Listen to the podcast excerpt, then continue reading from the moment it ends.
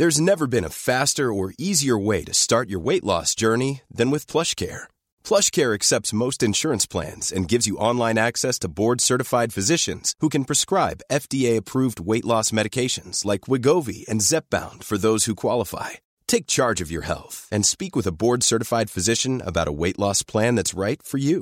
Get started today at plushcare.com slash weight loss. That's plushcare.com slash weight loss. plushcare.com slash weight loss.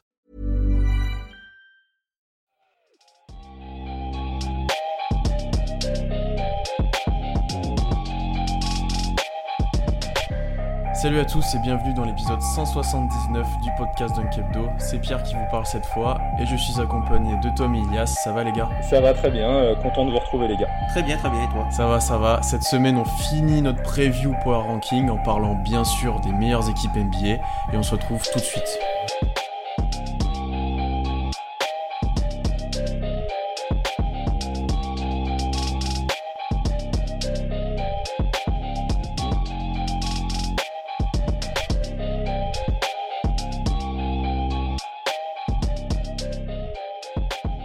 Les gars, vous avez de la chance de participer à la preview de cette semaine et pas à celle d'avant, puisqu'on va parler des meilleures équipes NBA et celles qui seront normalement présentes fin avril, qui seront encore en train de jouer.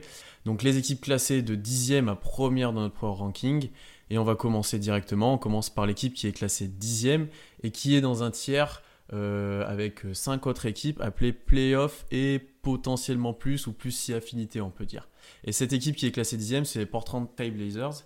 Euh, L'année dernière, ils ont réalisé une belle saison malgré la blessure de Nurkic. Ils ont enfin passé des tours de playoff. Et cet été, ils ont perdu une grande part de, le- de leur supporting cast. Moarkless, Alfaro Camino, Myers Leonard, Seth Curry, Enes Kanter, Evan Turner, Jack Lehman et autres. Euh, pour les remplacer, ils ont enregistré les venues de Ken Bazemore, Mario Ezonja, Anthony Tolliver. Ils ont re-signé Rodney Hood et ils ont drafté Nasir Little. Beaucoup de mouvements en fait. Sans oublier bien sûr l'arrivée d'Hassan Whiteside euh, pour compenser un petit peu la blessure de Nurkic et de Pau Gasol en pré-retraite. Euh, oui, il faut le dire, Tom, c'est de la pré-retraite.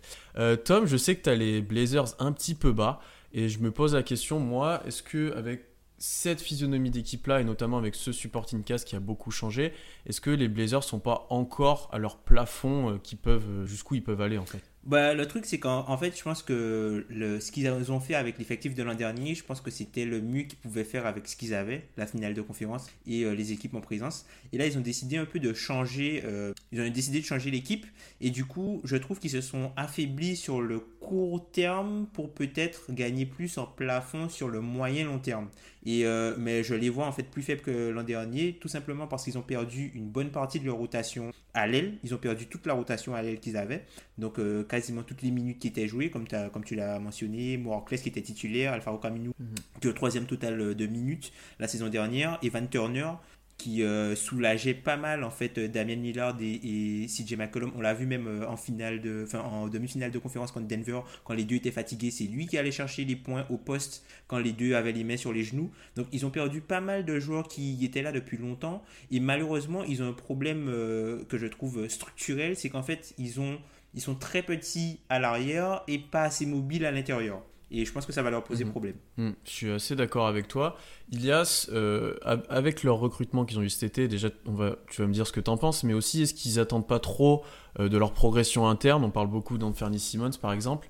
Euh, Qu'est-ce que tu as pensé, en fait, de cette intersaison?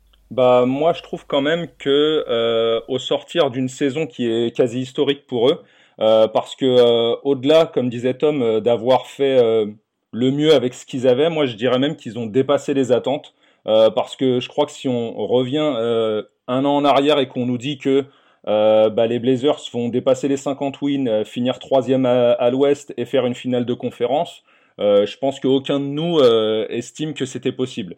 Donc ils l'ont fait. Mais pour poursuivre justement dans le sens de Tom, je dirais que la perte en fait de leurs deux ailiers, qui étaient Harkless et Aminou, est surtout pro- problématique au niveau de la défense. Euh, parce que c'était des joueurs qui avaient vraiment tendance à combler euh, justement euh, les déficiences de, CJ et de, Damien Lillard dès, l'instant où ils étaient dépassés. C'était des très très gros joueurs d'aide défensive et qui étaient en plus capables, comme sur les séries face à OKC ou à Denver, capables aussi de mettre des, shoots extérieurs. Donc à voir, mais je trouve que ils ont beaucoup plus perdu que gagné en matière de roster. Ils ont gagné en jeunesse, mais ils ont perdu beaucoup en dureté et en expérience. je suis complètement d'accord avec vous. On a un tout nouveau supporting cast et des tout nouveaux joueurs pour entourer le duo maintenant qu'il a depuis longtemps à voir comment ils vont s'inscrire et comment ils vont être coachés aussi euh, ben, pour apporter, notamment Simmons ou Ezonja, un profil intéressant pour eux. Mais là où je te rejoins complètement Tom, c'est qu'il y a une vraie cassure en fait entre les petits et les grands. Et, y a pas de lien. et au milieu, il y a, il y a, pas de lien au milieu. voilà, c'est un petit peu ça. Et Oliver, euh, je pense qu'il est quand même moins coté, notamment défensivement, qu'un Harkless ou un Minou. Et ça peut leur poser des gros problèmes, notamment vu la tête de l'Ouest, et on va en parler pas mal de ces équipes-là, au poste 3. Euh, après, et comme maintenant chaque saison depuis un moment, ils vont être ultra dépendants de Damien Lillard et de Tim McCollum et ils répondent quasiment tout le temps présent. Euh, au-delà de ce problème de l'aile, et là je vais me tourner vers toi encore une fois Tom, il y a le problème Whiteside. On sait qu'il a un caractère difficile et là au début ça va aller, mais quand Nurkic va potentiellement revenir s'il revient cette saison, tu risques d'avoir un petit embouteillage puisque là les deux qui jouent ensemble c'est improbable. Euh, qu'est-ce que tu penses un petit peu de ces situations ben, Moi, en fait, je trouve que Whiteside, c'est un bon pick-up défensivement par rapport au système euh, défensif que joue euh, Portland. Donc, Portland, c'est une équipe qui joue beaucoup de, de drop donc la couverture en drop, c'est quand par exemple l'intérieur va laisser l'espace à mi-distance sur le pick and roll porteur de balle pour que lui puisse couvrir en fait la raquette. Et c'est la couverture Rudy Gobert. Voilà, c'est ça, la couverture Gobert. Et en fait, sur quand il joue le drop, il y a généralement le, défenseur extérieur qui joue entre guillemets ce qu'on appelle le weak, c'est-à-dire que lui, il va forcer le joueur, le ball handler, enfin le, le manieur du si le pick and roll, sur sa mauvaise main pour que lorsqu'il sort de, bah, lorsqu'il sort du pick and roll, qu'il soit déjà sur sa mauvaise main et en plus qu'ils doivent euh, affronter euh, le, joueur au cercle. Donc du coup, c'est un système qui fonctionne très bien, notamment avec Nurkic, parce que Nurkic c'est quelqu'un qui, euh, qui est large, on va dire, on va dire les choses comme ça. C'est quelqu'un qui, est assez imposant, on va dire. C'est pas forcément un joueur très dissuasif, mais c'est un joueur très imposant. Et je pense que de ce côté-là, Whiteside, il va, bah, c'est bien pour eux d'avoir Whiteside puisqu'il est très fort sur, sur ces axes de jeu-là, notamment aussi sur le rebond. C'est une équipe qui, qui, va jouer grand, donc qui devra être forte au rebond, et Whiteside, ça va leur faire du bien. Par contre, là où ça va poser problème, euh, le fait d'avoir Whiteside, c'est un, c'est Whiteside, et du coup, tu sais pas quand est-ce qu'il sera vraiment engagé. Et deux, c'est euh, sur tout ce qui est euh, le playmaking sur short roll. C'est-à-dire, ah bah, voilà, c'est ça. L'an dernier, le, limite le deuxième playmaker, le deuxième joueur qui était capable de vraiment faire jouer l'équipe derrière, euh, derrière Lillard, puisque je trouve euh, Nurkic a même été quasiment meilleur que, que CJ McCollum l'an dernier là-dessus. C'est euh, les, les, prises de décision lorsque Damien Lillard est trappé. Et euh, Nurkic, il savait très très bien faire ça. C'est-à-dire qu'il récupérait le ballon et il savait prendre la bonne décision, trouver un joueur dans le corner, accéder au cercle ou même euh, voilà, provoquer autre chose et créer par la passe. C'est quelque chose que Hassan Whiteside ne fait pas. Tu vois, Whiteside, c'est un joueur qui a plus de blocs en carrière que de passes. Enfin, après, il y a un élément aussi important, je pense, qui se déroule plus en coulisses que sur le terrain concernant Whiteside, c'est qu'il va certainement aller chercher de l'argent euh, vu qu'il est dans sa contractière et que euh, ça, euh, forcément, ça peut, ça peut jouer. On... Ce sera pas le premier à vouloir justement sortir un peu de sa nonchalance pour faire une grande saison. Mais après, même si on n'est pas censé mettre en avant nos goûts personnels, après, c'est pas forcément un joueur que j'apprécie parce que disons que euh, dès l'instant euh, où euh, il n'est pas forcément luné, il a tendance plutôt à pourrir les vestiaires qu'à les, les, assainir, on va dire. Pour conclure sur eux, moi je te rejoins complètement Tom sur le short roll parce que même Cantor l'avait fait l'année dernière en playoff et ça les, ça les avait largement aidés. Là tu pars Nurkic et Cantor, t'as pas trop de backup pivot pour l'instant, enfin pas Pogazol est peut-être capable mais c'est un ancêtre quoi. donc ça sera une, une vraie incertitude contre, mais le niveau de playmaking globalement, enfin le niveau de playmaking globalement, il est problématique hein, puisque derrière CJ McCollum mm. et Damien Lillard, personne ne peut créer pour les autres en fait. Et ça pose vraiment mm, mm, beaucoup de problèmes, je pense. Faut retourner chercher Shabazz Napier. il avait fait un bon passage il y a deux ans. Même euh, Seth Curry va, l'absence de Seth Curry va peser aussi. Euh, à ce niveau-là. On passe maintenant à l'équipe juste au-dessus, les gars. Il faut enchaîner. Le, timing est On enchaîne, on enchaîne. Euh, neuvième de nos power rankings. Et là, je pense que pas mal de fanbase vont s'affoler un petit peu. Euh, les Boston Celtics. Euh, alors, Eux, leur été a été très mouvementé, donc on va pas revenir sur les départs de Kyrie Irving et d'Alor Ford, mais il y a aussi eu Terry Rozier, Aaron Baines, euh, Marcus Morris, et à contrario, signature de Kemba Walker, Enes Kanter, Vincent Poirier. Euh, et ils ont re-signé aussi Daniel Tice, draft de Langford et de Taco Fall notamment. J'ai envie de le dire. Euh, l'année dernière, l'année dernière, les Celtics se sont montrés un petit peu décevants, notamment dans le jeu et malgré une quatrième place plutôt correcte, mais dans le jeu c'était très irrégulier. Et moi, ce que je vois, c'est sur le papier, ils sont moins bons, mais est-ce qu'au final, ils joueront pas mieux? Est-ce qu'ils seront peut-être pas meilleurs? Bah alors c'est exactement, euh, enfin la, question sur laquelle tu me lances, c'est exactement ce que, ce que je pensais plus ou moins euh, euh, avant d'enregistrer ce podcast. effectivement, sur le papier, ils ont l'air moins forts, mais est-ce que ça va, ça va pas permettre à Stevens de revenir à des choses qu'il maîtrisait mieux? Euh, en tout cas, au niveau du recrutement, on continue, on va dire, dans un axe euh, qui était celui euh, de sa prise de coaching à Boston, c'est-à-dire qu'il est passé de, de Isaiah Thomas à Kyrie et maintenant de Kyrie à Kemba, c'est-à-dire que je pense que tout continuera à s'articuler autour du meneur et après à voir comment ça va créer du mouvement autour, quelle va être la progression de, de Tatum et, et, celle de Brown. Euh, est-ce qu'il serait pas temps aussi pour Danny Ainge euh, peut-être euh, d'essayer de faire quelque chose pour encore améliorer le roster et le rendre beaucoup plus compétitif? Parce que on verra plus tard dans le, podcast que qu'il y a des sacrés renforcements qui se sont déroulés en haut à l'est. Donc ça, reste une question ouverte mais je pense que dans la mesure du possible ils vont faire une bonne saison et, revenir à quelque chose de plus cohérent tu, tu, fais une super transition parce qu'il y a deux choses moi que je vais observer chez les Celtics, c'est les progrès des joueurs et notamment de ceux qui étaient à Team USA, euh, donc Tatum, Brown et Marcus Smart par exemple. Walker est déjà beaucoup plus établi. Ouais, mais tu vois, il est déjà plus établi. on sait à peu près ce qu'on peut avoir de Kemba. Et aussi, moi, ce qui me pose problème, c'est le poste de pivot. Alors moi, c'est les limites qui font que je les ai peut-être pas plus haut dans le classement à l'est. Tom, je sais que tu n'étais pas spécialement convaincu non plus par les Celtics. Qu'est-ce que, qu'est-ce que tu attends de cette équipe-là en fait, Moi, je pense que le plancher sera un peu similaire. Il est un peu similaire à celui de l'an dernier, mais le plafond est beaucoup plus bas parce qu'en fait, ça peut pas pour moi représenter une force des deux côtés du terrain. L'an dernier, Boston était une force des deux côtés du terrain. D'ailleurs, ils sont terminés dans le top 10 à l'offensive et au defensive rating. Donc, ça prouve que c'était une bonne équipe des deux côtés du terrain. Je les vois clairement pas euh, se hisser euh, dans le top 10 défensif cette année. Alors, parce qu'en fait, je ne crois pas vraiment euh, en, leurs intérieurs pour être des angles défensifs à l'image de ce qu'a pu être à Ford. Alors oui, mhm. voilà. C'est impossible. Alors c'est un, joueur défensivement qui était très important et même offensivement c'est un joueur qui était aussi très important dans le jeu des Celtics, notamment pour tout ce qui était euh, la pose d'écran.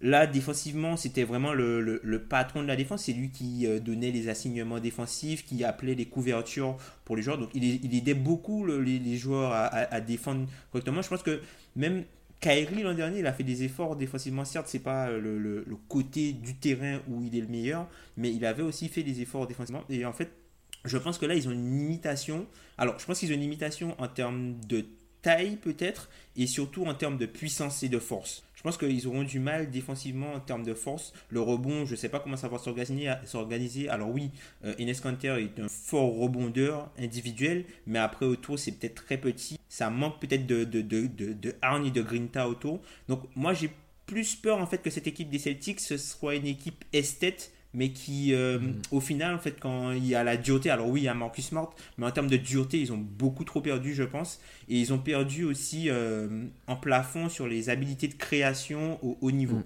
Après, moi, j'attends. J'attends beaucoup de Jalen Brown dans, le, dans les aspects que tu as évoqués, Tom, notamment défensivement. Je pense qu'il peut apporter du rebond. Je pense qu'il peut être ce complément-là.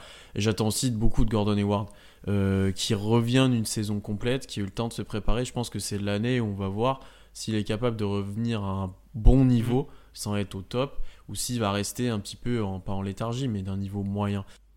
Bah, disons que concernant, euh, concernant c'est le moment de step up dans la mesure où euh, déjà, ça fait euh, plus d'un an qu'il est revenu maintenant, et d'autres joueurs avant lui ont subi des blessures similaires et ont mis quand même beaucoup moins de temps à, à, revenir là. On, a senti une, trop grosse timidité. En plus, ça a créé certaines tensions autour de est-ce que Stevens le fait pas jouer parce que c'était son joueur, etc., etc. Là, c'est clairement euh, maintenant en plus il y a, un, un, gober de ballon qui était Kairi qui est, parti, à voir comment l'axe entre lui et, et, Kemba sera, sera, sera réhabilité. Mais c'est clair que Hayward, maintenant, il doit plus se cacher et vraiment élever son niveau de manière à aider Boston durant la saison. Hmm.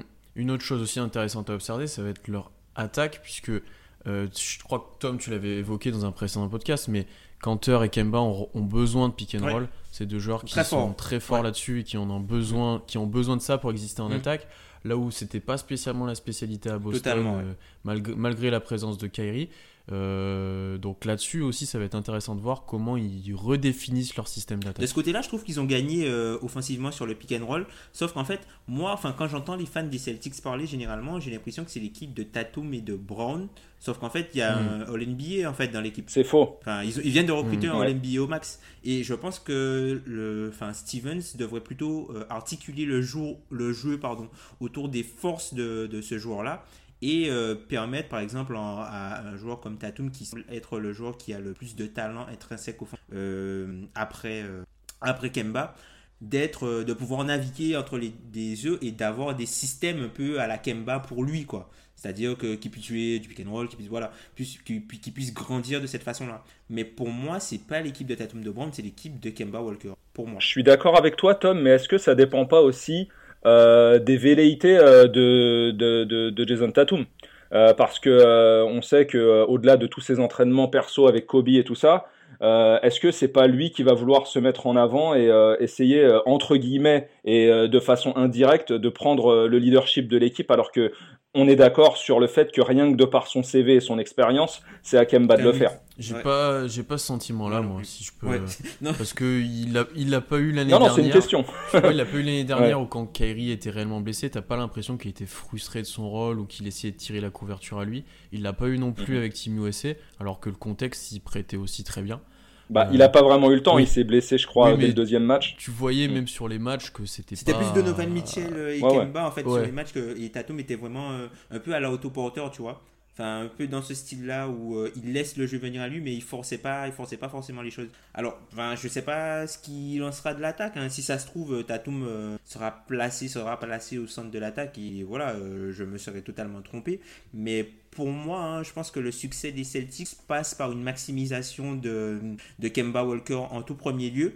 Et euh, malheureusement, enfin, je pense que, bah, alors en saison régulière, ils seront très forts, mais ils vont avoir des limites, notamment au niveau des playoffs. C'est ça, parce qu'en plus, euh, pour en revenir justement au, euh, à la parenthèse de la dureté mentionnée par Tom, ils ont quand même, au-delà d'Orford, perdu aussi Aaron Baines et aussi Marcus Morris, qui, est très, qui était très certainement le meilleur Celtics durant toute la première partie de la saison dernière. Et euh, c'était un. En plus, Marcus Morris, c'est vraiment un joueur qui est capable de, beaucoup de choses. Tu peux poser des pics avec lui, euh, pick and pop. Il est capable de shooter à trois points et faire pas mal de choses. Euh, je suis pas sûr qu'il ait été remplacé numériquement et aussi sur le plan du talent. C'est compliqué. Non, c'est vrai. Il n'y a plus de vrais poste 4 non plus au, Celtics. Il y en a, mais ils sont super jeunes. En fait. Il y en a, mais ils sont super jeunes. Ouais. Enfin, de, de, de, poste Confirmé, voilà, c'est Ward qui va jouer ce rôle-là et qui donc on arrive après les Celtics à la huitième place de notre classement. Et là, ils, sont, ils ont baissé par rapport à l'année dernière, forcément, c'est les Warriors. Alors, Mais comment ça se fait qu'on en parle si tôt Oui, c'est ça. Inutile de préciser que c'était très observé saison, puisqu'elle a connu le départ de Kevin Durant, Godala, Winston, Demarcus Quinn Cook, Jordan Bell. C'est une vraie restructuration qui lui a un peu lieu aux Warriors, même si la base reste là avec euh, la resignature de Clay Thompson, de Draymond Green. Il y a D'Angelo Russell qui est arrivé un petit peu en, faire-valoir du trade de Kevin Durant. Euh, pas mal d'incertitudes autour de cette équipe-là. On la met quand même huitième dans notre classement et donc plutôt assez facilement en playoff à l'ouest. Est-ce qu'on les surestime pas un petit peu en fait quand on voit leur supporting custom Les Warriors, bah, le truc c'est que, enfin, on se dit, enfin, moi dans ma tête, hein, je me dis, ok, ce sera le show Curry. C'est ce que je me dis en mm. fait. Alors oui, mm-hmm. après, euh, enfin, t'as as Curry, Draymond Green, mais euh, après, tu as, pas mal d'interrogations, hein, tu as, pas mal de joueurs un peu pièces en l'air. Mais en fait, comme moi, hein, personnellement, j'ai l'image en fait de Curry 2016 sans Kevin Durant. Et même les, les saisons précédentes, quand Kevin Durant se blessait, Curry, ce qu'ils arrivaient à faire, c'est incroyable. Enfin, c'est vraiment incroyable, c'est incroyable et j'ai l'impression que cette saison on aura un Curry avec un énorme usage. Donc du coup, euh, mhm. comme c'est l'un des joueurs, voire le joueur le plus efficient entre guillemets de la ligue, par rapport à sa qualité de, euh, shoot prix, bah, je pense qu'en fait, ils auront une assez bonne attaque pour pouvoir leur permettre de rester en fait, euh, de, de, de, rester dans, dans le, le haut, de la haute, dans la partie haute. Tu vois, ils ont, ils ont assez, je pense qu'ils ont assez de socle offensif et peut-être un peu défensif pour euh, être euh, pour être bien placé dans, dans, la conférence mmh. Ouest. Moi, plusieurs choses que, qui font que je les mette assez haut. Donc, comme tu as dit, c'est Stephen Curry. Je pense que pas mal de gens ont oublié à quel point il pouvait être dominant, monstrueux, dominant en attaque. Enfin ça fait plusieurs années qu'il se repose un petit peu en fait sur ses lauriers. Alors il a peut-être des petites blessures et autres, mais il peut vraiment dominer offensivement et porter l'équipe. Mm. Euh, et comme tu l'as dit aussi, il y a des principes de jeu, il y a un coaching et la base de Green, Curry et Thompson qui est encore là pour l'instant un petit peu en arrière, mais qui font que même les role players moins bons, je pense, pourront s'inscrire dans, ce, dans, dans cette équipe-là et pourront progresser. Et après, D'Angelo Russell, c'est pas non plus le dernier des, des postes 2 ou des postes 1. C'est quand même un All-Star, c'est quand même un joueur qui a porté Brooklyn l'année dernière. Il reste très intéressant. Il y a toi, comment tu vois les Warriors? Est-ce qu'ils sont pas à une blessure, par contre, d'être catastrophiques Ah bah moi déjà, moi, moi déjà, les gars, je vais vous dire honnêtement, euh, j'ai quand même un bémol à apporter à ce que vous dites, euh, parce que jusqu'à preuve du contraire, pour l'instant, Clay Thompson n'est pas là. Mm. Et euh, on sait que les Warriors s'en sont souvent tirés euh, on sait par exemple que c'est euh, euh, une des top équipes de la ligue aux assists, je crois même la meilleure, et que maintenant la question qu'il faut se poser, c'est est-ce que c'était uniquement dû à leur système ou à leur talent ou un petit peu aux deux? Ce qui est sûr, c'est que les systèmes resteront en place, mais les joueurs qui ont été, enfin les joueurs qui sont partis, ils ont été remplacés par d'autres qui ne sont pas les joueurs qui sont partis. si j'arrive un petit peu à me faire comprendre. Donc jusqu'à preuve du contraire, voilà, un mec comme KD qui est parti euh, dans les circonstances qu'on connaît.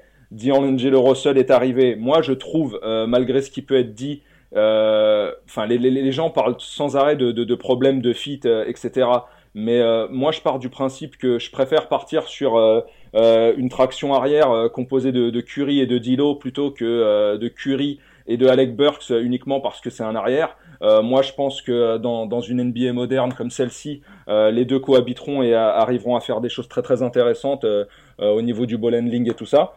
Mais après, ce qui est sûr, c'est qu'on sait qu'ils sont au moins privés de Clay Thompson jusqu'au All-Star Game.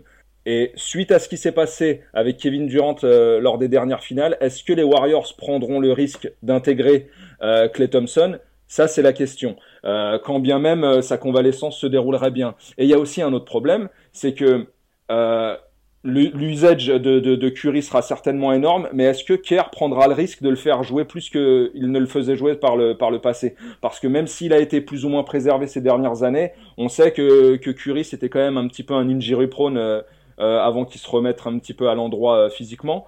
Mais euh, moi, j'ai quand même quelques bémols parce que je trouve qu'ils ont beaucoup plus perdu que gagné. Ah, euh, on sait qu'il y a des Warriors historiques euh, comme, comme Durant, comme, comme Iguodala et Livingstone qui sont partis et tout ça, ça peut jouer énormément. Je, suis d'accord avec toi et c'est pour ça que je mentionnais les doutes qu'on pouvait avoir par rapport à la supporting cast parce qu'une fois que tu as passé leur base qui est là depuis plusieurs années, il y a quand même des gros trous, il y a des joueurs assez incertains, il y en a qui sont jeunes, il y en a qui arrivent dans un nouvel environnement, je passe à Woody Colestein par exemple, qui est intéressant, mais qui arrive dans tout nouvel environnement. Et bien sûr que Curry aura un énorme rôle à jouer euh, dans le bon fonctionnement de l'équipe. Je mm. Euh, je sais pas ce que tu en penses Tom, mais moi en fait c'est je me base sur ce qu'on a vu ces dernières années des Warriors, où chaque joueur arrivait à s'inscrire dans leur collectif, euh, dans leur façon de jouer. Alors là, le talent est largement moindre, mais je pense que du coup, peut-être qu'on les surévalue un petit peu par rapport à ça en fait.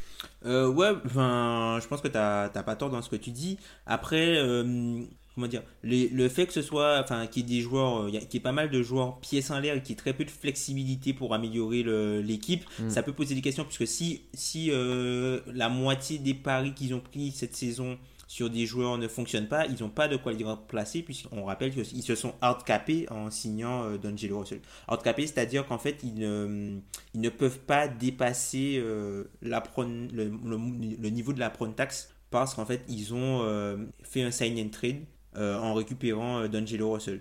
Et là, ils sont à quelques. Ils sont, je crois, à 150, 150K de la taxe. Donc, s'il y a un joueur qui est blessé, ils ne peuvent pas le remplacer. Après, les gars, euh, moi j'ai été, j'ai été très surpris euh, cet été euh, des, des, doutes qui ont émergé concernant la saison de Steph Curry. En fait, enfin, j'ai l'impression qu'on parlait par moment d'un joueur lambda. on parle quand même d'un joueur qui a changé le jeu. il y a énormément de, de questions qui fusent. Est-ce que c'est un leader? Est-ce qu'il arrivera à porter les Warriors, etc. Mais enfin, jusqu'à preuve du contraire, c'est ce qu'il a fait depuis au moins 5 ans. Quoi. Après, c'est l'entrée dans la nouvelle salle aussi, donc je pense que Curry sera vraiment au centre de tout. Et euh, tu parlais un moment, euh, Elias, de, de, reposer Curry, de, de, de, le ménager. En fait, je pense que le, la différence avec ces Warriors-là, c'est que comparé aux années précédentes, ils n'ont plus de marge. Ils ont plus de marge. Et plus de banc. Voilà. pu, Ils vont plus arrêter de jouer à la fin de troisième quart-temps après avoir mis 25-0. Euh, ils pourront plus se reposer. Non, mais je suis d'accord avec ça. Je suis complètement d'accord avec ça encore plus, les gars, s'ils font, s'ils font les playoffs, euh, ce qui est une évidence, euh, il me semble. Euh, enfin, je crois qu'on on, mesure pas suffisamment l'apport, par exemple, d'un mec comme Iguodala. Ce qu'il a fait ces dernières années lors des playoffs avec les Warriors, enfin, que ce soit dans, dans, ce qui est visible et plutôt invisible, c'est énorme et je pense que l'équipe qui va le récupérer fera un des très très très gros coups de l'été.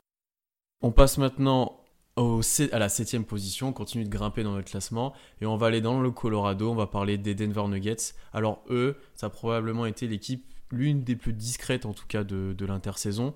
Arrivée de Jeremy Grant et de Bol Bol à la draft mais qui ne devrait pas voir le terrain. Départ de Trey Lyles et d'Isaiah Thomas. La chose à mentionner sur cet été, c'est la resignature de Jamal Murray. Ils ont misé sur la stabilité. Euh, est-ce que ça va leur permettre enfin de passer des tours de playoff et de s'affirmer comme une vraie place forte à l'ouest Ilias, qu'est-ce que tu en penses? Alors moi j'aime énormément en fait la progression et la euh, construction ultra cohérente euh, de Denver au fil des années. Mais j'estime que même si c'est un, roster talentueux, c'est un roster talentueux dans euh, la moyenneté euh, de ce qu'on appellerait le talent. C'est-à-dire qu'il y a Jokic qui est vraiment euh, au-dessus de la mêlée, qui a même reçu des votes MVP, qui a fait une All-NBA Team, etc. etc. et qui a même fait des playoffs après un premier tour un peu mitigé, des, des playoffs assez intéressants. Mais j'estime qu'il manque quand même ce deuxième All-Star qui permettrait aux Nuggets de passer un cap. et moi j'estime qu'en tout cas ils ont les assets pour aller faire des, choses. on sait que euh, le, nom de Bradley Bill est mentionné euh, pour euh, à peu près tous les, tous les contenders de la ligue. mais en tout cas, par exemple, se positionner sur un joueur comme lui, ce serait intéressant et ça permettrait justement aux Nuggets de, de, de voir peut-être plus grand. Et à côté de ça, j'adore l'ajout de, Jeremy Grant. L'effectif était déjà jeune, athlétique et capable de beaucoup de choses. là, on est clairement dans la continuité. En plus, ils n'ont pas lâché grand-chose pour le récupérer. Il euh, n'y a pas euh, grand chose à dire de l'intersaison des Nuggets, si ce n'est qu'ils bossent dans la continuité et, dans la propreté, on va dire. Ah, Jérémy, je vais rien dire sur ce trade euh, qui m'a tordu le cœur. Tom, est-ce que cette deuxième option en fait dont parle Ilias, c'est pas censé être Jamal Murray ou alors, est-ce que c'est pas censé être le collectif offensif, on va dire? Euh, Je pense que c'est plus euh, le collectif. Après, je pense qu'en investissant autant sur Jamal Murray, je pense qu'ils espèrent qu'il devienne euh, ce, deuxième joueur capable d'être All-Star à l'ouest sur le, le, le, backcourt, sur les postes meneurs arrière.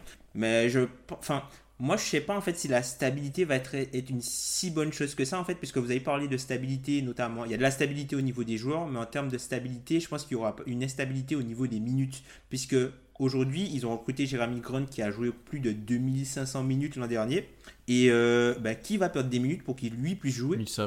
Ouais, très certainement. ouais. Par exemple, ouais. Millsap, il était blessé. En plus, il aura certainement sa blessure annuelle, euh, le bon Paul, donc euh, il y a des chances. Blessé, il y a Hernan Gomez, il y a euh, euh Bisley aussi. Mais je trouve qu'en fait, j'ai l'impression qu'il n'y aura pas assez de minutes pour tout le monde et que la stabilité mm. en termes de. Enfin, certes, les joueurs sont les mêmes, mais vu qu'il n'y aura pas assez de minutes à se partager, j'ai peur en fait que comme il y a des problèmes, peut-être de. Il y aura des problèmes notamment au niveau des contrats, puisque tu as pas mal de, joueurs qui arrivent à un moment où ils doivent être sur le marché. Si c'est leur minute 10 minutes, j'ai peur que ça crée en fait des, un problème dans le vestiaire. Puisqu'il y a trop de joueurs. il y a trop de joueurs en fait. Après, c'est un problème de riche en soi. C'est quand, même, quand même un problème de riche. Et je suis assez d'accord avec toi, Tom. Et c'est surtout pour moi qu'il y a beaucoup de joueurs au même poste. Euh, alors, Millsap, Grant, tu peux dire ils vont se partager les minutes, mais tu laisses sur le carreau euh, Hernan Gomez, euh, ouais, ouais, voilà. Et au final, tu as un problème au poste 3. Enfin, j'en ai parlé avec Alan, moi, un petit peu par message. qui tu startes au poste 3 et qui tu mets en fait sur le terrain? Alors, tu as Tory Craig, tu sais ce qu'il apporte, mais son plafond n'est pas excessivement haut. Euh, t'as Michael Porter Jr. qui revient de blessure alors qu'il montre des choses intéressantes et la hype grandit un petit peu, mais il doit être encore très fragile. Euh, Bah, T'as pas mal de- d'incertitudes à ce Bah, poste-là. en fait, ce qui Ouais. se passe, euh, selon euh, Adam Mares et Harrison Wayne, qui sont du Denver Stiff, il me semble, et de, de The Athletic, euh, sur, pour le poste 3, euh, le coach, coach Malone, a décidé en fait que ce serait entre trois joueurs. Donc il a mentionné Juancho Hernan Gomez, qui revient de, son- de son, avec l'Espagne. Mm. Il a mentionné, c'est ça, où il jouait 3. Il a mentionné Will Barton et il a mentionné Torrey Craig. Donc du coup, on sait que Bisley, ce sera uniquement sur le poste 2 et pas sur le poste 3. Et en fait, je me dis que ces joueurs-là, alors oui, ils sont intéressants, chacun peut apporter quelque chose, mais euh, comparé à ce qui se fait euh, autour de la ligue, je je me trouve que c'est très limité en fait. Vraiment très limité. je que tu trouve que c'est Mhm. vraiment très limité. Et est-ce que c'est pas du coup le moment de, ben, justement, vu qu'ils ont euh, énormément de profondeur dans ce roster-là, de, de casser peut-être les choses pour euh, trouver un joueur qui va leur permettre. Alors, à l'aile, ça va être compliqué de trouver, mais tu vois, par exemple, tu as parlé de Bradley Bill. Moi, je pense que c'est un joueur comme Kyle Lowry serait intéressant et ça permettrait de placer Jamal Murray, par exemple, sur le poste 2. Ouais, c'est vrai. euh, en, en même temps, enfin, si, si, si tu impliques forcément euh, des joueurs à gros contrat, ça pourrait euh, dire euh, aussi que ça absorberait euh, une quantité de joueurs plus importante et donc de libérer ça. des minutes et ça réglerait ce problème-là, quoi. Je pense qu'on est à l'aube d'un moment aussi où Denver doit faire des choix, où il y a pas mal de jeunes qui tapent à la porte. Il y a aussi Montemoris, il y a Malik Bisley, il y a, il y a pas mal de ces joueurs-là qui Yari Yari, progressent. c'est toujours là, les gars. Oui, oui. Il y a pas Ouais, mal de joueurs c'est- qui, ta- qui tapent à la porte et qui vont demander du temps de jeu, des responsabilités, voire un futur contrat. Et ils vont devoir faire des choix et ça passera peut-être par le trade parce qu'ils pourront pas garder tout le monde, c'est sûr et certain. Jeremy Grant arrive en fin de contrat Ouais, aussi l'année c'est ça. prochaine, il a que pour un an. Mm. Euh, il va avoir des vrais choix à faire et soit je pense que ça clique pour tout le monde, tout le monde se met euh, euh, derrière le coach et pour aller essayer de chercher un titre ou essayer d'aller loin en playoff, soit on voit que ça fonctionne moyennement bien et ça peut très vite, comme tu l'as dit Tom, pas tourner au vinaigre mais être un petit peu plus individualiste. C'est ça. Je pense que je pense qu'en termes de plafond, tu vois, tu peux un peu transposer ce que disait Tom euh, pour les Celtics à l'est, euh, pour les Nuggets à l'ouest en fait. Euh, enfin, j'ai l'impression que tu peux rapidement atteindre ton plafond avec ce groupe-là, euh, même s'il est jeune et, et- et- et talentueux. Mais euh, c'est-à-dire vraiment pour progresser, est-ce qu'il faudrait pas le faire exploser à moitié? C'est une question en fait, Peut-être, l'avenir nous le dira, écoute. effectivement. On enchaîne, on va arriver à la dernière équipe de ce, de ce, premier, euh, de ce premier niveau, euh, playoff et plus. Euh, et elle aurait pu clairement être au-dessus, vu leur intersaison, c'est l'Utah Jazz. Alors les arrivées à déclarer, c'est celle de Mike Conley, Bogdan Bogdanovic et plusieurs, Boyan Bogdanovic d'ailleurs, et plusieurs role-players comme Jeff Green, Mudiay, Ed Davis, qui viennent compenser les départs de Ricky Rubio, euh, Derek Favors, Jake Crowder et Kyle Korver notamment. Donc Crowder c'était déjà avant, mais voilà. Euh, on a été plutôt frileux au sein de la réaction quant à les mettre dans le niveau juste au-dessus, c'est-à-dire les niveaux qui jouent vraiment le titre. Euh, pourquoi Tom? Est-ce que tu vois des limites vraiment à cette équipe? Est-ce que c'est voilà quelle incertitude tu as? Moi, la, la raison pour laquelle je les ai pas mis aussi haut, c'est qu'ils n'ont pas de joueur qui est dans le top 10 de la ligue aujourd'hui. Ce qu'il y a dans toutes les autres équipes sont au-dessus, selon Hmm. moi. Et d'ailleurs, c'est une question que je- quand on a préparé le podcast, je vous ai posée. Qui est le meilleur joueur des Utah Jazz? Ah, Pour moi, ça me semble évident. Enfin, moi, euh, j'estime que, que, que Conley coche absolument toutes les cases, en fait. Euh, celle d'avoir joué les playoffs, des grosses joutes de playoffs, celle euh, euh, de l'expérience. Enfin, c'est un, un- un joueur qui a été à multiples fois border All-Star, borderline All-Star, euh, et qu'il n'a pas été uniquement euh, parce que la, la concurrence à son poste à l'ouest était beaucoup trop euh, dense. Mais on sait par exemple que s'il avait été de l'au- de l'autre côté, moi, dans, dans, dans, dans ce que je peux regarder et estimer, euh, j'ai pas l'impression qu'un euh, joueur comme euh, Kyle Lowry, qui a été multiple All-Star, euh, soit supérieur à Mike Conley, par exemple. Hmm, Bah tu vois, moi, Conley, c'est celui que j'aurais mis en Moi troisième. aussi. moi aussi. moi aussi. Enfin, je l'aurais mis en deuxième, Mike Conley. Moi, je pense pour moi, hein, je pense que le meilleur joueur de cette équipe-là, c'est Woody Gobert. Et je pense que lui, tu l'avais en troisième. Pour moi, c'est le meilleur joueur de l'équipe, c'est Woody Gobert. Tout simplement parce qu'en fait, Woody Gobert, c'est le joueur le plus impactant sur la façon dont les adversaires vont jouer. Et euh, je pense que. C'est vrai, c'est vrai, mais il a, il, a, il a une influence monumentale sur la défense, mais euh, quid de, de ce qui se passera de, de l'autre côté du terrain Mm. Alors qu'on sait que. Conley, euh, par rapport à un joueur comme Ricky Rubio, c'est un upgrade à tous les niveaux. Oui. Après, moi, tu vois, Donc, moi, euh, à voir. moi j'avais Donovan Mitchell. Ouais, c'est ça. Ouais, fou ça, et, qui, et qui pose Ah. sur le débat, parce que moi, Il y a de la Mitchell diversité, au moins ça. C'est Ouais. le leader offensif, c'est lui qui fait que le Jazz ira loin ou pas pour moi, euh, que ce soit en playoff, il gagnera énormément de matchs. C'est lui qui sera peut-être moins un peu moins en charge de la création, mais du scoring en tout cas. Donc pour moi, c'est lui qui doit s'affirmer cette saison et je, pense que je l'attends au tournant, notamment avec ce qu'il a montré avec Team USA. Euh, il doit montrer cette saison que ça peut être un futur grand de la ligue en fait. Il arrive dans sa troisième saison, je ne me trompe pas. Il faut que là il confirme après une, une saison sophomore, il n'a pas été mauvais, mais on en attendait tellement de lui qu'on est on est un petit peu resté sur notre fin. En fait, en fait euh, Pierre, euh, c'est un petit peu euh, le même cas que, que Tatum en fait. C'est des, des, joueurs qui ont mis la barre tellement haute euh, lors de leur première saison et notamment lors de leur premier playoff qu'on en a forcément attendu euh, monts et merveilles lors de leur saison sophomore et à voir comment ils vont gérer leur, gérer leur troisième en fait. Hmm.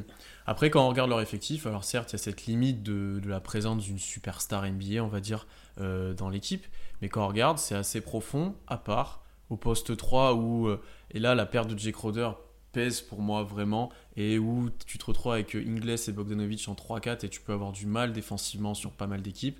Et en backup pivot où le rôle sera peut-être assuré par Ed Davis, mais tu auras souci de taille là où Derek Favors était parfait dans ce rôle-là. Ah bah après, euh, Derek Favors, il pas Derek Favors, c'est pas un backup pivot. Hein. Non, c'est non, non. c'est ça, c'était euh, voilà, c'était le luxe qu'ils avaient en fait. Ils ont ils ont euh, perdu une partie de la profondeur, un peu un peu ce, qu'on a entre guillemets reproché à Denver, c'est-à-dire que pour améliorer le talent global du 5 majeur, ils ont perdu en profondeur, mais je pense que le calcul leur va hein, totalement. Hein. Je pense en fait ils étaient de, toute façon, ils étaient très très avancés défensivement parlant. Euh, ils gagnent quand même euh, à certains niveaux, euh, à certains postes, mais, mais je vous trouve quand même un petit peu dur sur le côté défensif, par exemple, d'un joueur comme Bogdanovic qui va apporter et du spacing et selon moi aussi de la défense, parce que je me rappelle quelques mois en arrière, lors de la série du premier tour à l'est entre Cleveland et, et Indiana, même s'il se prend une série all-time dans les dents face à LeBron. Euh, je me rappelle d'un joueur qui en tout cas ne se cachait pas. Euh, en gros, enfin c'est pas le Kevin Love des ailiers quoi. C'est mhm. euh, c'est un mec qui défend et qui en tout cas essaye de défendre. Et je pense que dans le système des Jazz et dans leur rotation défensive, il peut être très très intéressant. Oui, au-delà de sa de, au-delà de sa qualité de shooter. On exagère sur cet aspect-là, mais collectivement le Jazz aura des solutions. Mais s'il joue les Clippers par exemple, moi, j'ai des, ça me pose problème. Oh, même les Lakers. Hein. Oui. Oh, même les Lakers. la, grosse question en fait que j'ai pour le Jazz, c'est que je pense qu'en fait défensivement ils vont régresser un petit peu par rapport à l'an dernier, puisque voilà ils, perdent euh, Derrick Favors qui était excellent, notamment pour pour la défense notamment en, poste 4, mais qui était aussi excellent en, backup euh, pivot, pivot remplaçant de Rudy, de Rudy Gobert.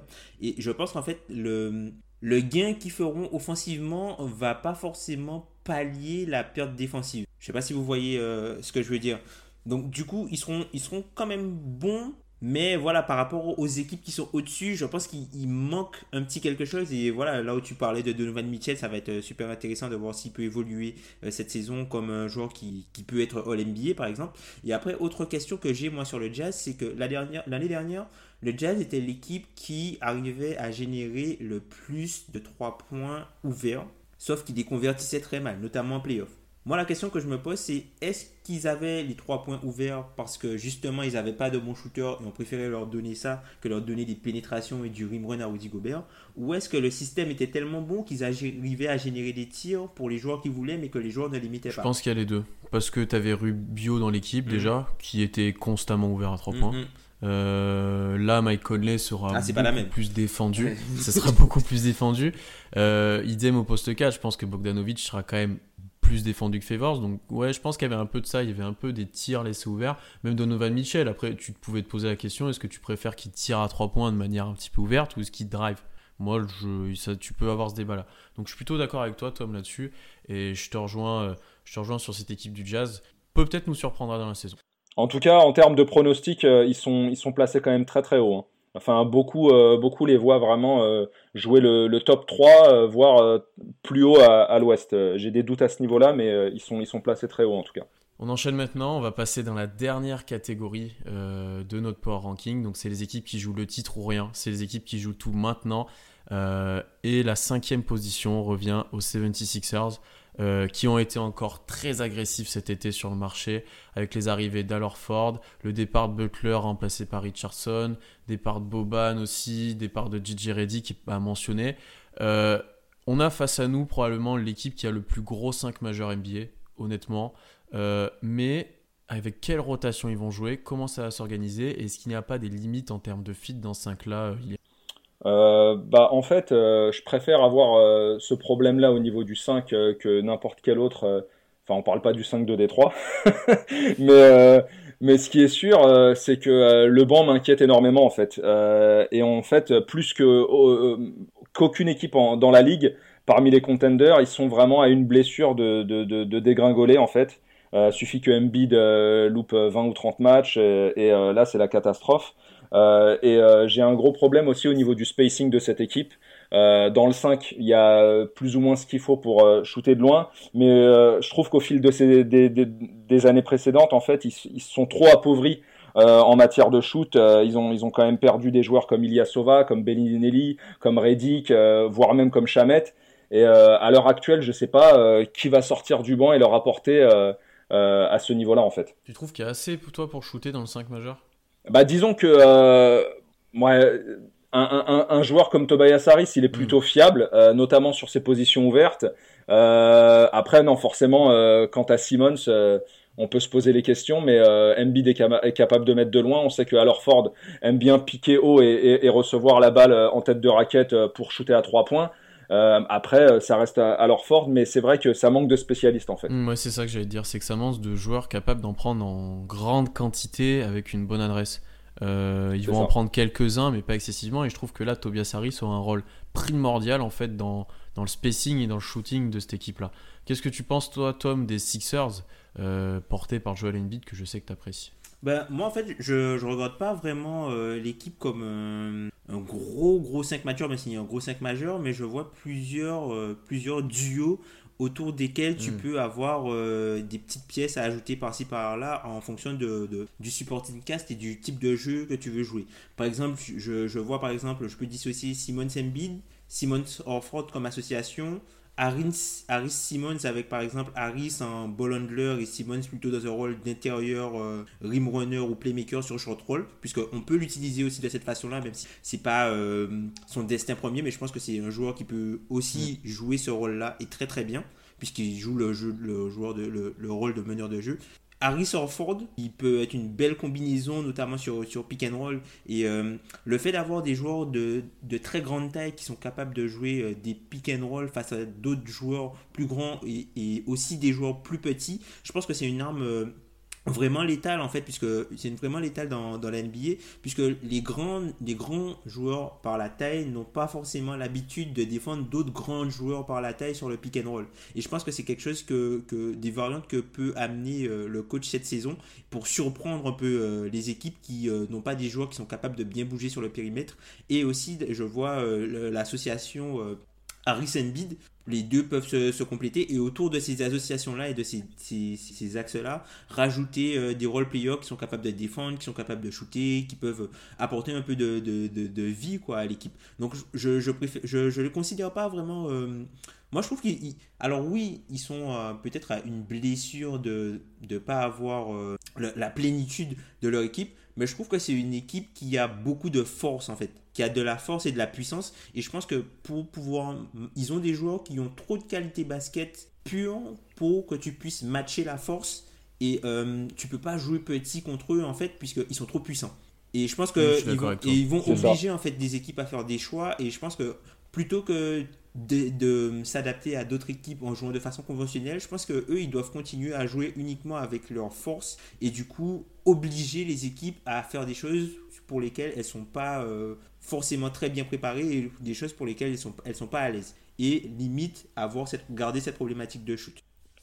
Je, je suis plutôt d'accord avec toi Tom dans le sens où peut-être diviser pour mieux régner tout le temps sur le parquet, ce sera peut-être leur solution en fait. Mais il faudra bien découper en fait leur temps de jeu à ces cinq joueurs.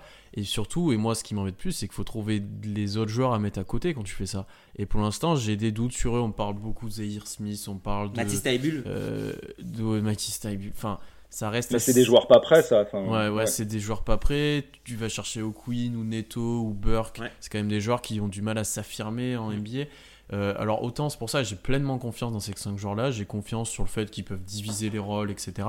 Mais j'ai encore du mal à les voir euh, euh, comment ils vont être accompagnés en fait. Parce que moi je me dis si jamais, si par exemple tu as les 3 tout le temps, au moins 3 de ces 5 joueurs tout le temps sur le terrain, Après, tu as deux postes à combler, donc tu peux trouver en fonction de, du momentum du match, de qui. Enfin, je me dis que les Sixers, certes, tous les, ils, ont, ils ont pas mal de remplaçants, euh, joueurs euh, un peu pièces en l'air, mais que chaque soir, tu en auras au moins deux qui seront bons. Donc, du coup, tu, vois les cinq jouer, tu, tu, vois les 5 jouer, on va dire, au moins 30, 32 minutes. Une trentaine de minutes, ouais, je pense. Peut-être Orford un petit peu moins.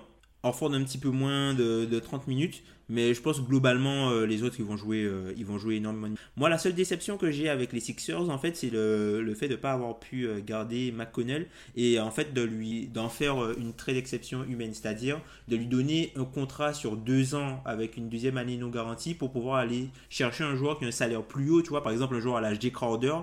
Ok. On va enchaîner maintenant. On remonte encore. On arrive à la quatrième place de notre classement. Et là, on, a, on arrive à une équipe qui va encore me briser le cœur c'est Houston Rockets.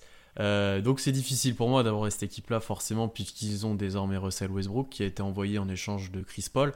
Au-delà de ce trade, une certaine stabilité dans cette équipe-là avec euh, la resignature de House, de Rivers, de Green, de Gordon.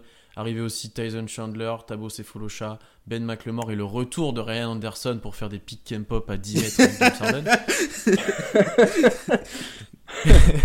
Au final, est-ce que la saison et le succès des Rockets, et là c'est obligatoire d'en parler, ça ne dépend pas uniquement de l'association euh, des deux anciens de l'Oklahoma, Ilias? Alors, euh, bah, très certainement. Hein, euh, après, j'estime qu'il y a eu beaucoup d'encre qui a coulé autour de cette, de cette association dû peut-être à leur manque de fit, de complémentarité, dû à leur usage qui est quasiment euh, historique pour chacun euh, dans les années précédentes. mais on parle quand même de deux des trois derniers MVP de la saison régulière. Et contrairement aux autres duos qui peuvent se former dans la ligue, c'est des gens qui ont, enfin, c'est des joueurs qui ont une certaine sympathie l'un pour l'autre. On sait qu'ils étaient sans arrêt fourrés ensemble, que ce soit lors des étés ou lors des All-Star Games. Et moi, je pense que leur on va dire, leur rendement sur le terrain euh, peut être facilité justement par cette euh, euh, amitié en dehors. Et après, j'ai quelques petits bémols à ce sujet-là. C'est lequel des deux justement fera l'effort? par exemple, qui avait fait un D-Wade à l'époque où il avait été associé à LeBron. Lequel des deux fera l'effort justement de jouer off the ball est capable justement peut-être de contourner un petit peu les systèmes pour pouvoir recevoir la balle? Selon moi, ce serait euh, plus à, James Harden de le faire, de manière à laisser euh, euh, la pointe et la création à, un mec comme Westbrook. Mais qu'en sera-t-il du, jeu de Harden, sachant qu'il a, il a joué comme ça en permanence ces 4-5 dernières années? C'est la question que je me pose en fait. Tom, je crois que c'est Daryl Morey qui parlait du fait que 95% des choses qui avaient été faites aux Rockets leur permettaient de gagner et qu'il manquait 5% en fait, et que mm. pour eux, ces 5% c'était Russell Westbrook. Euh, qu'est-ce que tu en penses en fait par rapport aussi à ce qu'il y a ça dit Moi je pense que l'ajout de Russell Westbrook est un petit sous-estimé. Je pense que en termes de saison régulière, je pense que en termes de saison régulière, Russell Westbrook est le meilleur joueur de saison régulière que Chris Paul. Là où ça va poser problème, je pense que c'est une fois arrivé en playoff, comment ils vont pouvoir s'adapter face aux grands joueurs défensifs capables de défendre James Harden et les joueurs contre lesquels il a toujours eu des problèmes. Puisque aujourd'hui, la seule équipe qui a su arrêter les Rockets, elle n'existe plus. Elle n'existe plus. Et je sais pas s'il y a, mhm. voilà, et je sais pas s'il y a une équipe mhm. dans la ligue en fait qui est du niveau de ces Warriors là. Donc du coup, je me dis que, alors oui, euh, le fit, le fit n'est pas euh, naturel hein, puisque voilà, euh, ce sont des, les deux joueurs avec les plus gros usages de la ligue qui arrivent dans la même équipe. Mais moi, ce que je me dis, c'est qu'en fait, Russell Westbrook, ce qu'il va apporter aux Rockets, c'est de la vitesse sur du jeu de transition. Russell Westbrook, on oublie que c'est un joueur qui a très peu joué dans sa carrière avec du spacing autour de lui. Et quand il en a eu, il a toujours su, euh, il a toujours su en profiter. C'est toujours un joueur qui a, qui a dû jouer avec euh, voilà, euh, des joueurs qui ne savaient pas shooter autour, alors que lui aussi, de base, c'est un non-shooter. Donc c'est compliqué. C'est compliqué. Donc je pense que ça va faire du bien à, cette équipe. de Ça va faire du bien en fait d'ajouter un joueur qui est contraire à la philosophie de, de l'équipe. Je pense mhm. ça va faire du bien puisqu'ils seront beaucoup moins prévisibles. Donc je vais revenir sur plusieurs éléments puisque je pense que je peux apporter un petit peu ma pierre à l'édifice sur Russell Westbrook fais-toi plaisir. Non, je suis. Au début, j'étais assez sceptique et plus j'y pense, plus j'en suis convaincu. D'une part parce que les Rockets vont jouer beaucoup plus vite que l'année dernière, ou depuis qu'il y a Chris Paul qui lui n'est pas adepte de ce jeu en transition, alors que c'était la force des Rockets auparavant. Et ils sont en train un petit peu de le retrouver. On peut le voir notamment sur les matchs de pré-saison où Harden court, Capella est l'un des, je pense, des pivots les plus rapides NBA. C'est hallucinant comme il arrive à sprinter au fil des matchs. et Westbrook va pouvoir s'exprimer dans, dans, le spacing, comme tu l'as dit Tom, et avec des shooters autour de lui, et avec Harden qui arrivera peut-être en seconde lame sur la fin de transition. Et alors là, ça peut être redoutable. Euh, ensuite, parce que il va avoir du spacing pour aller au cercle, ce qui est quelque chose qu'il n'avait pas au Oklahoma. Et je pense par rapport à ce que tu as dit, Ilias, c'est beaucoup plus à Westbrook euh, de s'adapter. Harden, Harden a besoin d'avoir la balle en main puisque c'est le meilleur joueur, le, plus, le meilleur joueur de la, de la planète actuellement en attaque. Euh, et probablement un des meilleurs, enfin il faut le dire, c'est un meilleur, des meilleurs de l'histoire de balle en main. Euh, donc je pense qu'il faut qu'il ait la balle en main et qu'il doit s'exprimer sur des écrans. J'ai envie de voir des écrans entre Harden et Westbrook, j'ai envie de voir du jeu en ballon. Et je pense que Westbrook peut arriver à être efficace off-ball sur du catch and shoot, ce qu'il a rarement été à Oklahoma, puisqu'il n'était jamais dans cette situation-là. Euh, et voilà, après, je pense que Westbrook va aussi apporter aux Rockets, et ça c'est sous-côté, au niveau des rebonds. Euh, puisque c'était une de leurs difficultés ces dernières années.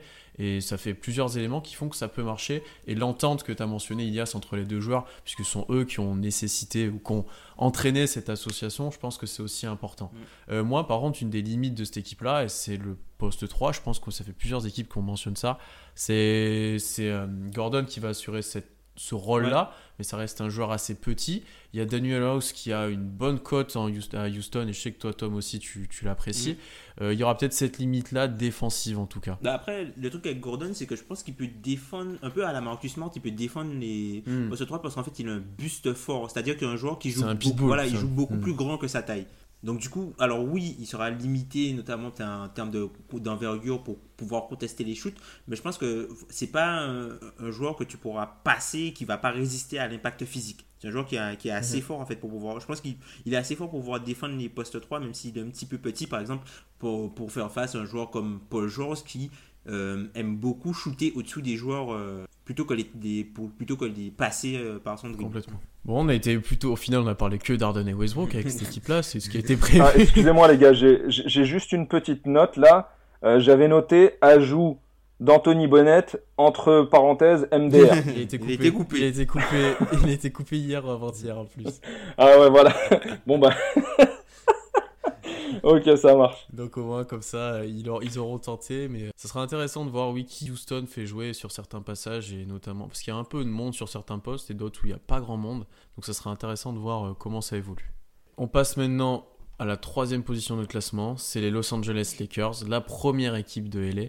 Euh, il y a eu un grand remue-ménage cet été aux Lakers plus besoin de le préciser avec le trade d'Anthony Davis et de nombreuses signatures qui ont d'ailleurs fait l'objet d'un podcast euh, ici avec lequel j'avais pu participer avec Alan. Moi, autour de cette équipe-là, qui diminue petit à petit en hype, j'ai l'impression d'ailleurs au fil de l'été, euh, il y a deux problèmes qui semblent se dégager. Déjà les blessures, puisque de nombreux joueurs sont injury prone, notamment Kuzma qui est déjà blessé, Anthony Davis, et aussi problème de fit où on peut se poser la question de, du shooting autour des deux stars et, on peut se poser la question aussi défensivement. Euh, est-ce qu'on doit vraiment s'inquiéter euh, pour les Lakers, Tom? Moi, je pense que non. Après, les Lakers, je trouve que. Enfin, eux, ce qu'ils veulent jouer, ce que les Lakers doivent, jouer, c'est simplement se qualifier en playoff. Puisque je pense que de la façon dont ils sont constitués, c'est une équipe qui sera meilleure en playoff qu'en saison régulière. Mhm. Donc du coup, c'est juste passer la saison régulière, arriver en playoff, et une fois arrivé en playoff, euh, tu as LeBron et Anthony Davis, même si tu n'as pas l'avantage du terrain, je pense que tu peux tu peux t'en sortir. Je suis d'accord avec toi, et d'ailleurs, toutes les équipes qu'on a mentionnées à l'Ouest dans ce podcast, euh, si elles s'affrontent en playoff, ça peut aller dans les deux côtés. Hein. Euh, ça peut être très serré et, euh, le classement peut vite, avoir des upsets. Il y a rapidement sur les Lakers, qu'on a déjà beaucoup parlé. Euh, c'est quoi ton sentiment vis-à-vis d'eux?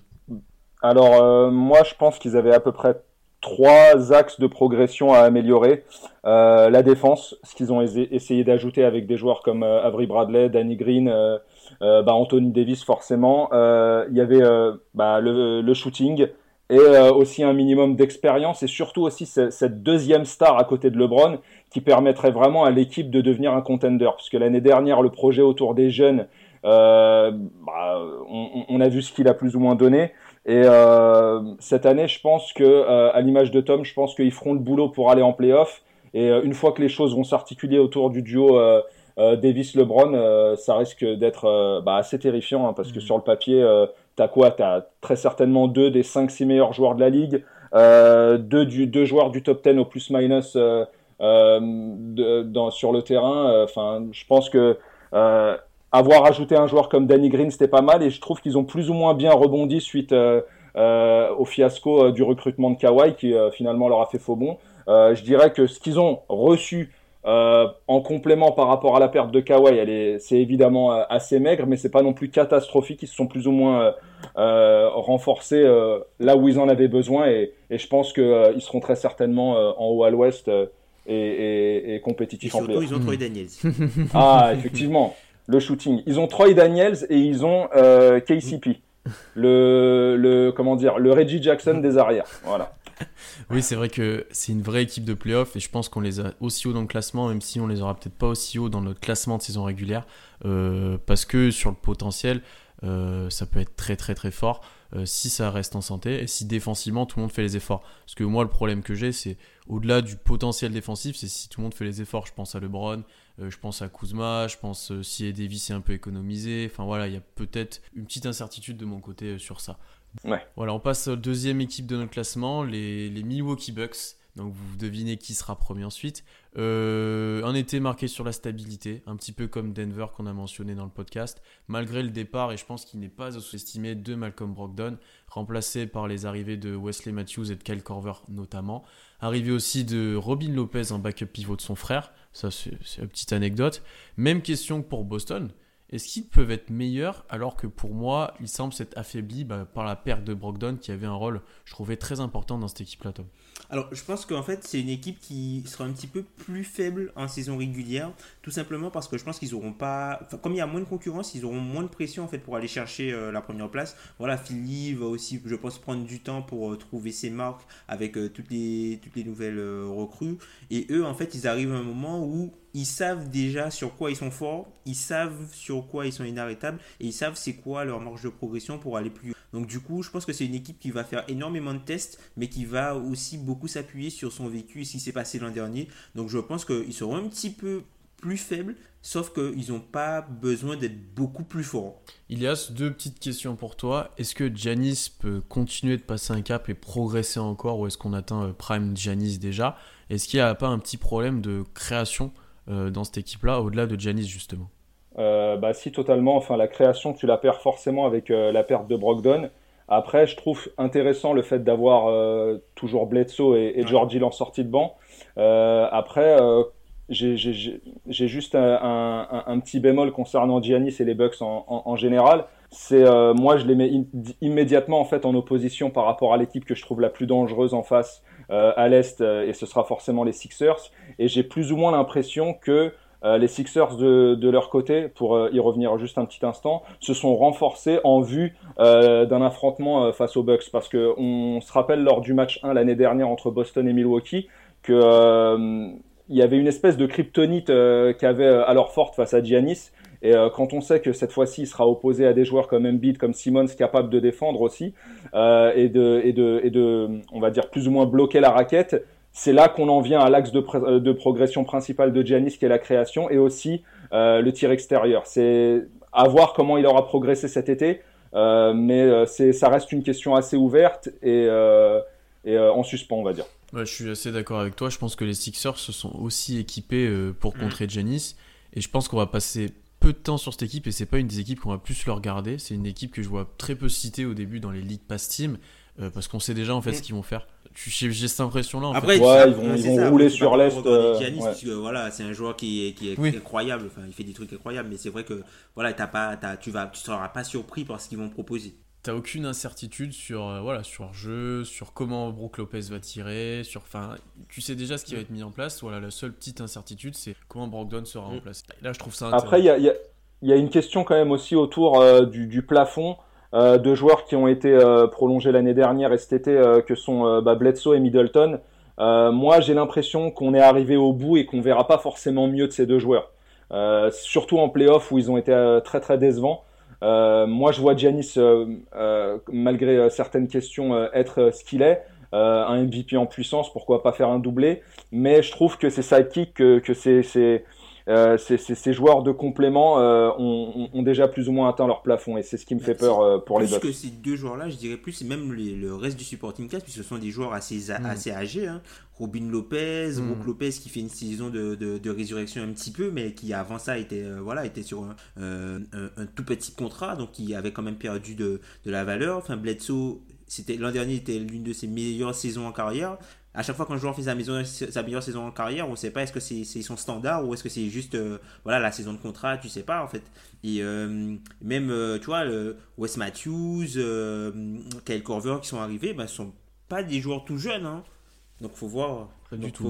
voilà, donc du coup, faut voir euh, est-ce que ces joueurs-là pourront quand même apporter, même Georges Gilles qui peut être un candidat à la régression cette saison. Donc est-ce que les jeunes joueurs qui ont qui a dans le roster, donc les Sterling Brown, les Vincenzo, pourront apporter des minutes euh, quand, enfin si jamais les vétérans euh, sont plus faibles qu'attendus. Hmm. Je pense que dans cet effectif-là, tu peux apporter des minutes facilement mais c'est dans le dépassement de fonction et dans les playoffs après ensuite est-ce que tu peux jouer en playoffs parce que Vincenzo il jouera en saison régulière et il sera plus ou moins bon mais je pense qu'en playoff voilà, c'est la vraie problématique. et pour citer Ben avant de passer à notre dernière équipe euh, il n'y a pas d'effet NBA voilà. Donc dernière équipe de notre classement vous vous en doutez c'est l'autre équipe de Los Angeles c'est les Clippers.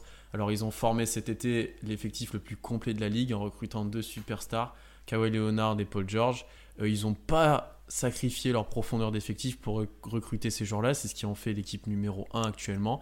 Ils ont encore leur culture, culture player, Lou Williams, Harrell, etc.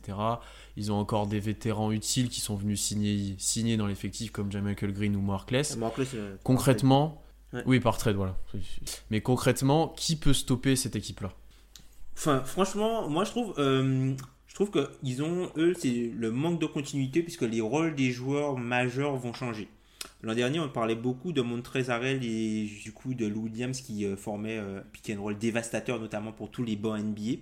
Je pense qu'en fait, cette saison, ils n'ont pas en fait besoin de ces joueurs-là et ces joueurs-là auront des rôles qui vont totalement changer puisqu'en fait ils vont acquérir Kawhi Leonard et Paul George qui euh, l'an dernier représenteraient 62 usage à 2 et Louis, voilà, Louis il est à 34 de usage seul et Harrell est à 22. Donc je pense qu'en fait ces joueurs-là, enfin Harrell et Louis sont des joueurs qui apporte vraiment une plus-value offensive, sauf que est-ce que tu as vraiment besoin de beaucoup plus d'attaques quand tu as pas Kawhi Leonard et Paul George? Et après, l'autre faiblesse que je vois, les deux autres faiblesses que je vois à cet effectif-là, même si c'est un effectif qui est vraiment très fort et très pléthorique et très profond, c'est le niveau de défense intérieure. Alors là où il y a, euh, par exemple, euh, Ivica Zubac qui est quand même un, protecteur de, cercle plutôt correct, mais je le vois très mal euh, donner les assignements défensifs, par exemple. Donc, euh, je sais pas si c'est un joueur qui, mhm. qui, a, qui, qui a cette trempe-là, en fait, pour être écouté et, euh, et pouvoir commander une défense depuis le poste de pivot. Et un autre manque que je trouve, c'est le playmaking global. le playmaking global pour le jeu d'équipe. C'est-à-dire que Kawhi, c'est pas quelqu'un qui crée énormément pour les autres. Il arrive à se créer ses shoots pour lui, mais je pense que c'est voilà l'équipe l'attaque des l'attaque des Clippers sera pas très très fluide en fait. Je pense que c'est quelque chose euh, qui peut peut-être leur poser problème et qui mm. aura énormément de contrôle parce que quand tu regardes les joueurs à, côté, ce sont plutôt des talents indépendants. Puisque si tu regardes le backcourt, par exemple, si euh, tu Landry Chamette, Landry Chamette c'est un joueur qui dribble quasiment pas quoi, c'est euh, un, joueur de catch and shoot et qui court en sortie d'écran. Pat Beverly, c'est un joueur qui crée très peu de jeux.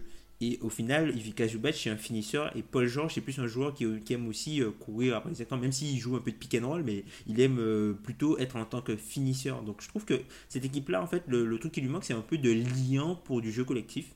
Et du coup, je me demande, est-ce que Montrezarel pourrait pas être utilisé dans un échange, par exemple, pour aller récupérer un joueur comme Marc Gasol? Ok, je trouve ça intéressant euh, tout ce que tu nous as dit, Tom, pour réagir. moi, la limite défensive au poste de pivot, notamment, je trouve ça c'est la limite moi que j'avais euh, que j'avais noté puisque je trouve que c'est la plus évidente. Après dans la création, je trouve pas que les Clippers l'année dernière avaient plus de création que cette année et ils trouvaient des solutions collectivement. Alors est-ce que Kawhi et Paul George vont s'inscrire dans ce collectif, euh, sachant comme tu l'as dit, Lou Williams et Harrell ont un rôle moindre. Euh, ça sera un équilibre à trouver encore une fois, mais c'est intéressant aussi d'avoir soulevé ce point-là. Et je suis complètement d'accord avec toi dans le fait que Kawhi et Paul George, c'est pas des créateurs, c'est pas LeBron. Et, ça, là-dessus, ils vont devoir s'adapter eux aussi. Et enfin, après, dans, dans je sais pas s'ils vont vraiment monter un trade pour aller chercher, par exemple, Bill, on n'a jamais, entendu parler. Gasol, j'ai du mal à le voir. Ilias, toi, ton, ton point de vue sur les Clippers, je sais qu'en tout début de podcast, avant qu'on enregistre, tu m'as dit les Clippers vont être champions. Euh, enfin, moi, les, les, gars, enfin, moi, euh, je, je, je, prends en considération tout ce qu'ils avaient dit, tout ce que vous avez dit de, de, depuis tout à l'heure concernant les, les, les, Clippers, mais moi, sincèrement, dans la constitution de l'équipe, dans, de, l'équipe, dans la continuité euh, de, de, la création de leur roster et dans l'ajout de Paul George et Kawhi, enfin, personnellement, euh, sans aucun parti pris, enfin, moi, c'est une équipe qui me terrifie, quoi. Je trouve, euh, enfin, on, on, on, est sur les bases d'une équipe qui déjà défendait bien et qui attaquait plutôt bien. Ils étaient positionnés, je crois, dans, dans le top 8 euh, dans, dans, de, chacun des, des, deux côtés du terrain. Et euh, enfin, on leur ajoute euh, Kawhi, Paul George, avec un supporting cast euh, qui est juste euh, quasi parfait et qui, selon moi, selon mon point de vue, est idéal justement pour aller en playoff parce que c'est un podcast, un, comment dire, un, un, supporting cast qui est défensif. À, à, peu près tout le monde est capable de défendre et ceux qui le sont moins sont capables de faire des choses de l'autre côté du, du, terrain qui sont très très intéressantes. Justement, Tom l'évoquait, mais un joueur comme Chamet, c'est quelqu'un qui certes ne dribble pas beaucoup, mais qui dans sa saison rookie par exemple shoot déjà à 42% à 3 points. Euh, et euh, je pense que euh, les, des, des, joueurs comme Paul George et Kawhi vont tellement attirer de monde sur eux, même s'il y a un certain déficit au niveau de la création, comme tu le mentionnais Pierre. C'est quand même quelqu'un qui devrait trouver certaines positions. Et je fais aussi confiance à Doc Rivers pour driver cette équipe. on sait que par le passé, il, a, il, a, il a réussi justement à avoir des rosters qui avaient toutes sortes de facettes et qu'il a réussi à, à, façonner pour, pour faire de, de, belles saisons. Euh, donc euh, moi personnellement, je vois quasiment que des voyants ouverts pour cette équipe-là, et j'estime, avec un degré un petit peu moindre, qu'à l'image des Warriors des, années précédentes, excepté les blessures, je vois pas ce qui pourrait priver cette équipe au moins d'aller en finale NBA. pour moi, c'est le seul. En fait, c'est le, quand tu regardes, tu fais la liste des joueurs et des équipes qui sont capables d'affronter. C'est le seul joueur pour lequel je pense qu'ils n'ont pas de solution. Hmm. Ils ont aucune solution, c'est vrai. Bah, et après, potentiellement les Rockets si le duo fonctionne vraiment bien. Mais je suis d'accord avec Tom sur le, euh, façon de jouer d'Anthony Davis qui peut largement poser problème à cette équipe. Voilà, on a fini notre classement de Power Ranking. Je reviens très rapidement sur les 10 équipes que l'on a mentionnées dans ce podcast. Donc 10e Portland, 9e les Celtics, 8e les Warriors, 7e les Nuggets, 6e le Jazz, et dans un autre niveau, 5e les Sixers, 4e les Rockets, 3e les Lakers, 2e les Bucks et 1er les Clippers. Merci les gars d'avoir participé à cette preview. Merci à tous ceux qui ont écouté les trois épisodes. Euh, j'espère que ça vous a plu. On revient dès la semaine prochaine dans un épisode juste avant le début de la saison NBA. Ça arrive enfin. Et, et on se retrouve très bientôt. Salut. Ciao. Hey, it's Danny Pellegrino from Everything Iconic. Ready to upgrade your style game without blowing your budget? Check out Quince. They've got all the good stuff shirts and polos, activewear, and fine leather goods, all at 50 to 80% less than other high end brands. And the best part? They're all about safe, ethical, and responsible manufacturing. Get that luxury vibe without the luxury price tag. Hit up quince.com slash upgrade for free shipping and 365 day returns on your next order. That's quince.com slash upgrade.